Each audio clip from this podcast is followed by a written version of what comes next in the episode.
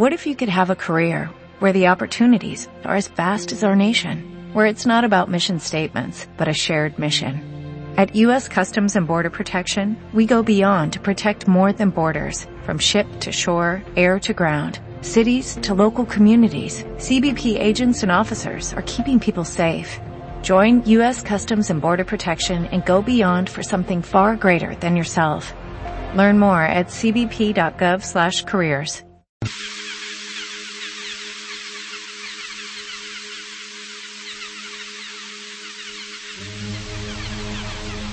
Bueno, pues amigos, este es un momento muy especial. Eh, cuando uno coge los micrófonos, cuando sale a la calle, cuando sale en busca de la gente que conoce las grandes historias, la ciencia, nos encontramos esta noche aquí ahora mismo en el Instituto de Astrofísica de Andalucía y todavía tengo la boca abierta de escuchar la exposición maestra que ha hecho un hombre de ciencia llamado Alberto Castro Tirado. Alberto, buenas noches, amigo mío. Buenas noches, encantado de estar con todos vosotros. Bueno, pues vamos a ver, eh, esta noche hemos eh, volado de tu parte a los pasos eh, del primer hombre que, que, tomó contacto con, con, el, con el universo más allá de, la frontera de, la atmósfera. Julie Gagarin, a ver si ahora lo he dicho bien. Sí, correcto. Oye, ¿quién fue este personaje? ¿Cómo, ¿Cómo fue la vida de este hombre? Pues Yuri Gagarin es uno de los personajes, sin lugar a dudas, del siglo XX. Él eh, nació en, la Unión Soviética en el año 34 y pasó por diversas vicisitudes durante la Segunda Guerra Mundial y tuvo muy claro que él quería ser piloto eh, de los cazas eh, soviéticos de la época, le pilló la plena Guerra Fría y cuando se enteró de que estaban reclutando personas para, después de haber lanzado el primer satélite en el año 57 el Sputnik para poner un hombre, ser humano en órbita, pues él eh, rápidamente se alistó y entre los 20.000 candidatos que había, seleccionaron a 20, entre ellos a él y finalmente a dos, y él fue el elegido. Y en la mañana del 12 de abril de 1961 fue lanzado al espacio en, en un cohete, en un módulo Vostok que se llamaba y orbitó la Tierra durante algo más de hora y media, lo que supuso un hito tremendo para lo que era la carrera espacial, porque eh, en la carrera que estaba eh, la Unión Soviética con Estados Unidos, logró ganar, logró alcanzar ese hito y poner a un hombre, Yuri Gagarin, en el espacio. En plena, en plena Guerra Fría hemos visto la cantidad de, bueno, de cientos, eh, miles y miles de personas que trabajaban en cada uno de los proyectos. Eh, me ha hecho gracia la manera, muchas veces, la sutilidad con la que funciona la historia. Eh, este hombre llega a tomar la decisión cuando tiene 10 años porque un piloto se estrella no muy lejos de donde, de donde él vivía, ¿no? Esa fue la fuente de inspiración. Sí, sí, sí, eso está contrastado que fue así. El, su aldea, el Klushino, en el suroeste de, de Rusia, unos 300, recordar, kilómetros de Moscú, Em, pues realmente estaba ocupada por los nazis, porque los nazis eh, estuvieron durante un par de años, no recordar allí, y durante ese par de años, eh, al principio de la ocupación, uno de los cazas soviéticos eh, ha batido, eh, se destruyó el caza, pero el piloto sobrevivió en paracaídas, llegó hasta cerca de la aldea y lo pudieron esconder durante, creo que fueron algo más de dos meses, en la propia casa de, de Gagarin o algún familiar, y eso por lo visto le marcó mucho a él. Al final, cuando eh, los alemanes se fueron, él tenía muy claro que él quería ser eh, piloto de caza como este eh, piloto que él había podido, podido resguardar. Y eso lo marcó y tuvo muy claro ya con solo 10 años, efectivamente, que él quería ser piloto. Y eso fue sin duda lo que le llevó luego a ser astronauta. Alberto, mira, te voy a hacer una pregunta en un, en un reflejo histórico. Eh, la semana pasada estaba en este programa eh, Jesús Hernández hablándonos eh, de las operaciones más encubiertas de la Segunda Guerra Mundial y hacía mención a, unos, a unas armas terribles que apuntaban directamente a Londres. Me refiero a los famosos V1 y V2 alemanes. los, te he visto mencionar esa tecnología justo al comienzo del desarrollo del estudio aeroespacial ruso. Podríamos decir un poco, ¿eh? con perspectiva, que la tecnología propulsora de, la, de la aeroespacial fueron precisamente los alemanes. Eh, sin duda, sin duda. El hecho de que al terminar la Segunda Guerra Mundial eh, pues Alemania fuera vencida, propició que esos ingenieros que habían desarrollado esas eh, V2 eh, con las que se bombardearon Londres fueran repartidos literalmente entre Estados Unidos y la Unión Soviética. A Estados Unidos se fueron 200 con Werner von Braun a la cabeza, que fue el impulsor del programa espacial estadounidense, y en Rusia, la Unión Soviética por entonces, recalaron 150. Entonces los soviéticos eh, forzaron de una forma u otra a que esos 150 ingenieros, en colaboración con los ingenieros y tecnólogos soviéticos, desarrollaran un programa muy parecido al que ya habían hecho en Alemania. Y al cabo de unos pocos años, replicaron perfectamente los, los V2 alemanes en lo que ellos llamaron R1, que a la postre sería el primer cohete eh, que lanzaron los soviéticos al espacio efectivamente fue una réplica lo que hicieron prácticamente. Cabe apuntar eh, los elementos más peludos de toda esta historia. Fueron muchos los perros que lanzaron los uh, soviéticos antes al espacio. Ahí hay que destacar por antonomasia. No nos puede faltar en esta conversación la, buena de la perrita eh, Laika. Eh, bueno, Laika ya forma parte de, la historia aeroespacial. Dicho esto, y me gustaría recordarle a los oyentes que uno siente una sensación muy especial cuando micrófono en mano se cuela uno en mitad del CSIT. Estamos en el Instituto de Astrofísica Física de Andalucía hablando de estos menesteres, pero Laika no tuvo suerte para nada. Efectivamente, efectivamente. Los perritos que se lanzaron eh, seis años antes que ella, en el 51, aunque no fueron simplemente una especie de misiles balísticos, que luego la parte superior, la ojiva, se recuperaba para caídas. Ellos sí tuvieron suerte, pero Laika, que fue el primer ser vivo que eh, se mandó en un satélite, antes de que lo hiciera Yuri Gagarin, pues eh, no corrió la misma suerte y no se recuperó. Y lo que se ha descubierto hace pocos años es que hubo un problema eh, en el sistema de evacuación del calor y posiblemente pues Laika murió por asfixia y por un calor eh, insoportable que tuvo que, que hacer.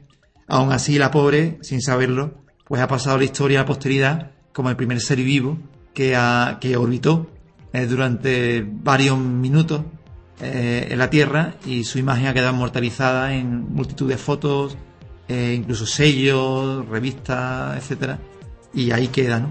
ese, logro. Alberto, déjame apuntar un tanto al lado personal. Hemos visto unas diapositivas en las que te hemos visto en diferentes localizaciones del mundo, entre ellas, lógicamente, eh, la Unión Soviética, donde sé que has, eh, como científico, has estudiado, trabajas y mantienes buenas relaciones. Eh, ¿Hasta qué punto los soviéticos llevan ese, ese hambre de conocimiento, esa necesidad que han tenido siempre apuntando directamente al espacio y que hoy, a pesar de todo, mantienen? Sí, sí, sin duda es, es encomiable eh, eh, las condiciones que muchas veces ellos han podido trabajar, pero realmente han tenido inherente ese espíritu científico de saber más, de, superarse a sí mismos, eh, tecnológicamente también, y eso yo creo que le ha llevado a conseguir unas metas muy importantes y del cual nos hemos beneficiado a la postre pues toda la humanidad. Y gracias a ellos, y por supuesto también a otras naciones, pues la carrera espacial ha alcanzado los hitos que ha alcanzado y ahora mismo ya la humanidad como un todo ya no existe la carrera espacial, ya lo que existe son grandes colaboraciones transnacionales y la buena prueba de ello es la Estación Espacial Internacional. La meta siguiente es Marte y está claro que la conquista de Marte no va a ser el hito de un país, va a ser un hito de la humanidad representada por una serie de países, en los cuales también está España, colaborando conjuntamente para situar a un hombre allí. La nacionalidad, la nacionalidad del hombre da igual cuando llegue a Marte. Lo importante es que será un ser humano de la Tierra, habitante de la Tierra, el que haya pisado Marte. Podremos repetir aquellas palabras que ya dijo el bueno del Neil Armstrong, ¿no? Es un pequeño paso para el hombre, pero será un gran paso para la humanidad. Eh, fíjate por dónde todavía la leyenda urbana hay gente que piensa que no se ha puesto el pie todavía en la Luna. y sin embargo, al escucharte decir, bueno, y ahora están apuntando a Marte. ¿Estamos hablando de algo científicamente que todavía probable o estamos hablando de un proyecto que simplemente forma parte de un lenguaje todavía futurista, por llamarlo de alguna manera. No, yo creo que es un proyecto relativamente cercano. Eh, no voy a decir que es a corto plazo, pero estamos hablando de medio largo plazo. Pero sin duda, el, hombre, el ser humano, eh, va a llegar a Marte en esta, en esta, en esta centuria. Eh, se hablaba hace años del año 2030, ahora quizás es más realista hablar de 2050, 2060, pero bueno, en cualquier caso ya estamos viendo que hay eh, cosmonautas, muchos de ellos precisamente rusos, que ya han estado eh, en órbita alrededor de la Tierra durante más de un año, incluso creo recordar que el récord son cerca de 600 días. Y eso, no nos quepa duda, es un paso previo para preparar al, ser humano a, esa exploración a Marte, porque no olvidemos que el viaje a Marte tarda en torno a nueve meses. Entonces, nueve meses es el tiempo que tiene que estar una tripulación encerrada en un espacio ínfimo hasta llegar. Eh, Alberto, eh, entre tú y yo, yo no me imagino un ruso que no se lleve vodka en un viaje de eso. Eh, yo tampoco me lo imagino. creo que es muy importante una buena compañía en unas circunstancias muy especiales y espero que se lo permitan. Oh, no, pero seguro que se lo lleva la petaca debajo, de, debajo del asiento. Oye, antes de terminar, este hombre que nos acompaña esta noche y que nos hemos colado aquí en el Instituto de Astrofísica, como pueden demostrar el sonido que nos acompaña, eh, no para de instalar, no paráis de instalar radiotelescopios y ese, o telescopios eh, eh, repartidos por todo el mundo. ¿Cuánto lleváis ya? Pues acabamos de instalar en, China hace un par de semanas la estación número 4. hemos instalado la 3 en Nueva Zelanda y la 1 y la 2 están aquí en España. Y no pretendemos parar, o sea, pretendemos llegar hasta, hasta las 7 porque son todavía tres las que nos faltan para completar el hemisferio norte. Nos queda México en el hemisferio norte y en el hemisferio sur nos queda todavía Chile o Argentina y eh, probablemente Sudáfrica, el continente africano. Ese es uno de los sueños que tenemos y a nosotros realmente nos gustaría que se hiciera realidad en, el plazo de un año, año y medio.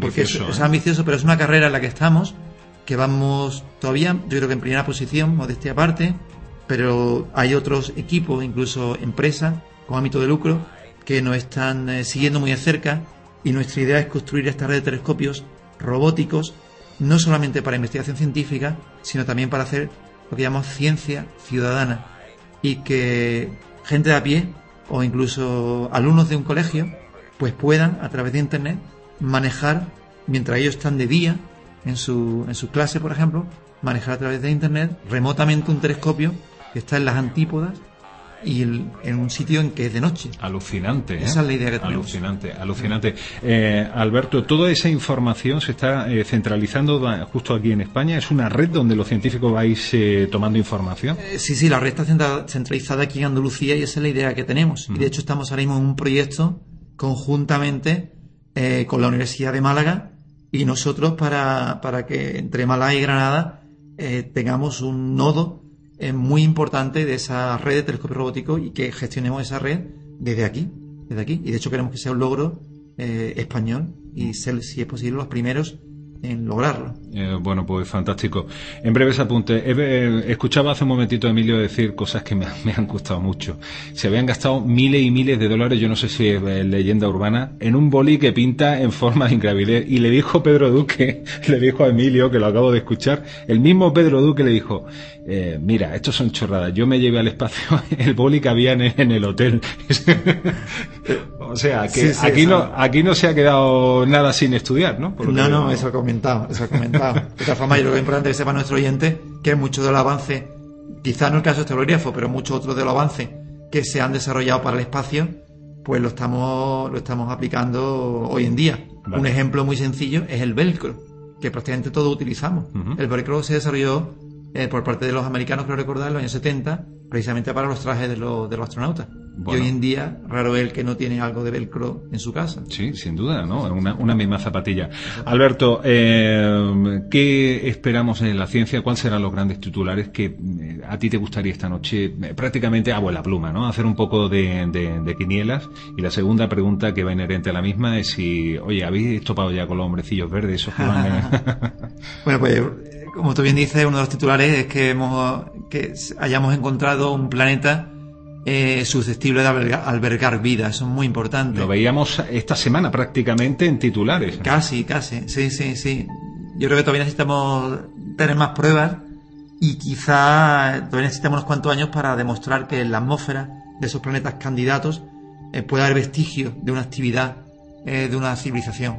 El día que seamos capaces de ver eso, si es que somos capaces de verlo, aunque yo creo que todavía nos quedará mucho tiempo, eh, podremos eh, decir a todas luces que lo más probable es que no estemos solos en el universo, que yo creo que es lo que todos los científicos pensamos, pero no hay pruebas todavía.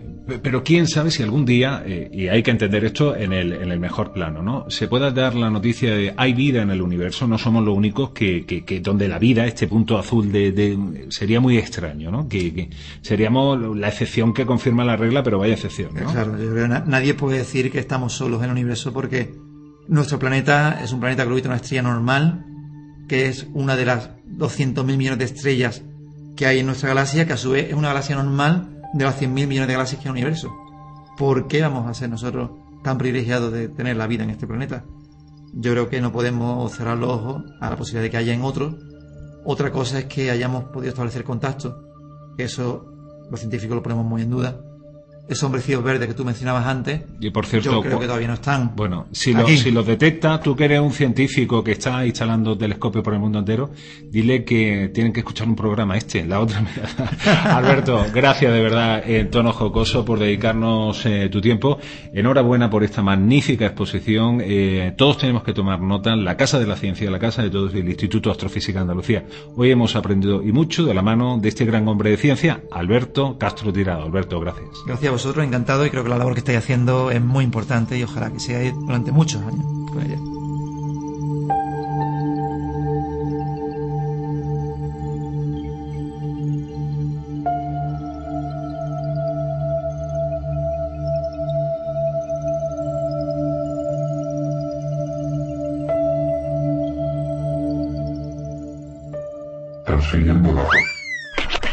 La otra mirada avanza en todos los sentidos.